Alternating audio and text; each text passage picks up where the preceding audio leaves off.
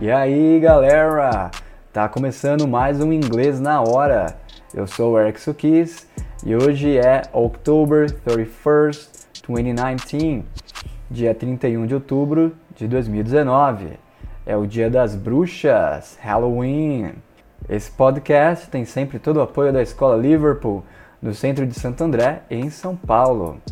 Como sempre, nós vamos ler duas notícias, sendo que a segunda aí vai ser sobre filme de terror, né? Por causa do Halloween, né?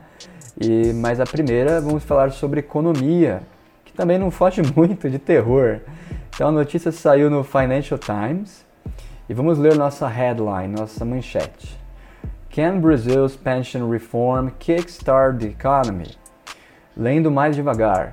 Can Brazil's pension reform kickstart the economy? Ou seja, pension reform quer dizer reforma da previdência. Então está fazendo uma pergunta essa manchete.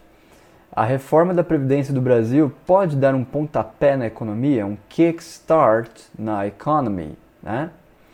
Um, atenção para pension reform, que como comentei é reforma da previdência. Se utiliza em inglês a palavra pension, né? Se escreve pension, pension, né? Que parece pensão.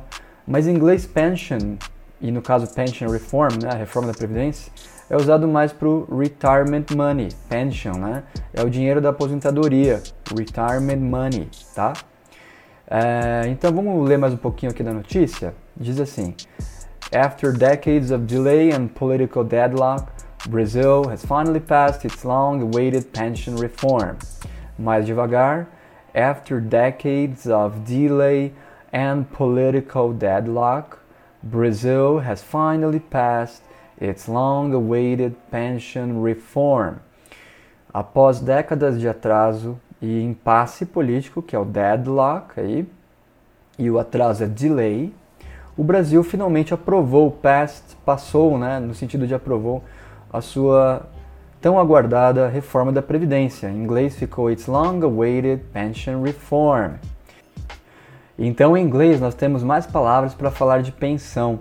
Por exemplo, pensão de casamento, né, que paga para a esposa, por exemplo, é chamada de alimony.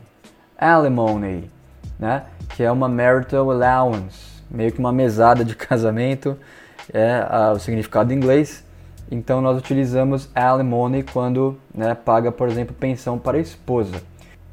E no caso de pagar pensão para filho, a gente também usa outra palavra, a gente não usa a palavra pension, né? Falamos child support. Child support, que seria suporte para o filho mesmo, leite suporte para a criança, que no caso é o money paid by absent parent, né, o dinheiro pago aí pelo, por exemplo, pai ausente, né, pelo responsável ausente, ok? Então o Financial Times faz essa pergunta aí. Agora que passou nossa pension reform, nossa reforma da previdência, será que a economia vai melhorar, vai ter um impulso aí, vai ter um kickstart para a economia, né? Um pontapé inicial? Vamos ver, gente, vamos ver. E a segunda notícia, em homenagem ao Halloween, tem a ver com o filme The Conjuring, The Conjuring, que em português ficou Invocação do Mal, do diretor James Wan, que foi lançado em 2013, 2013. Então vamos lá, saiu no tabloide norte-americano New York Post. The Conjuring House made Ghost Hunter Zach Bagan sick. De novo, mais devagar. The Conjuring House Made Ghost Hunter Zach Bagan sick. Quero dizer que a casa que aparece lá no filme fez o caçador de fantasmas Zach Bagans passar mal, né? É uma casa muito antiga, ela é real, né? E fica lá em Rhode Island, nos Estados Unidos.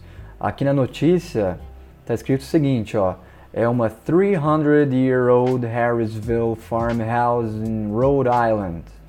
É uma casa de 300 anos de idade, né? Que fica em Harrisville. E é uma casa aí de interior, farmhouse, praticamente uma fazenda, em Rhode Island, né? E esse Zach Bagans é um, é um cara aí da televisão norte-americana, parece, né? Um desses ghost hunters, caçador de fantasmas, né? O cara foi até a casa do filme, então, e disse que passou mal, né? Aspas dele aqui em inglês, ó. This house made me sick. Esta casa me fez passar mal. O uso de sick, em inglês, né? S-I-C-K, sick. É, pode ser passar mal ou também ficar doente, né? Então aqui pela notícia deu mais a entender que ele passou mal mesmo lá dentro, não que ele, sei lá, pegou uma gripe lá dentro, né?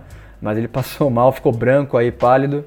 Então, quem sabe, né? Talvez a casa lá do filme é realmente assombrada. Parece que tem várias histórias lá sobre a casa do filme. E se você não assistiu ainda The Conjuring, né, Invocação do Mal, recomendo, tem na Netflix agora o 1 e o 2 também. Os dois filmes são excelentes para quem gosta de terror. Então, todos tenham um ótimo Halloween, gente. O inglês na hora vai ficando por aqui. Eu sou o Sukis e até a próxima, até semana que vem. Catch you guys later.